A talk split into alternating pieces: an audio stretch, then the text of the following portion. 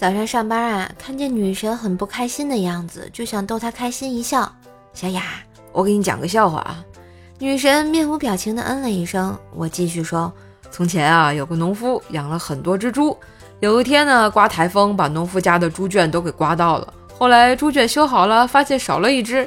你猜那只猪去哪里了？女神说：“嗯，再给我讲笑话。”我。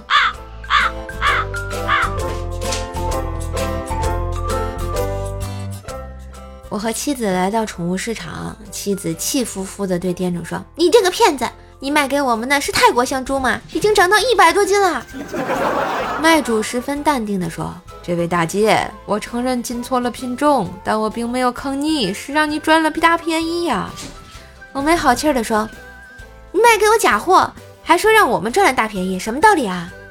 卖主一本正经地说：“哎。”什么道理？现在猪肉价涨到啥价格了？你不知道吗？哦，也对哈。逛超市的时候，躺着竟然被女同事认出来了。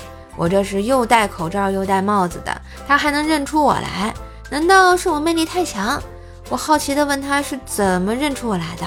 她淡定的说：“世界上有两种狐臭。”一种是你，一种不是你。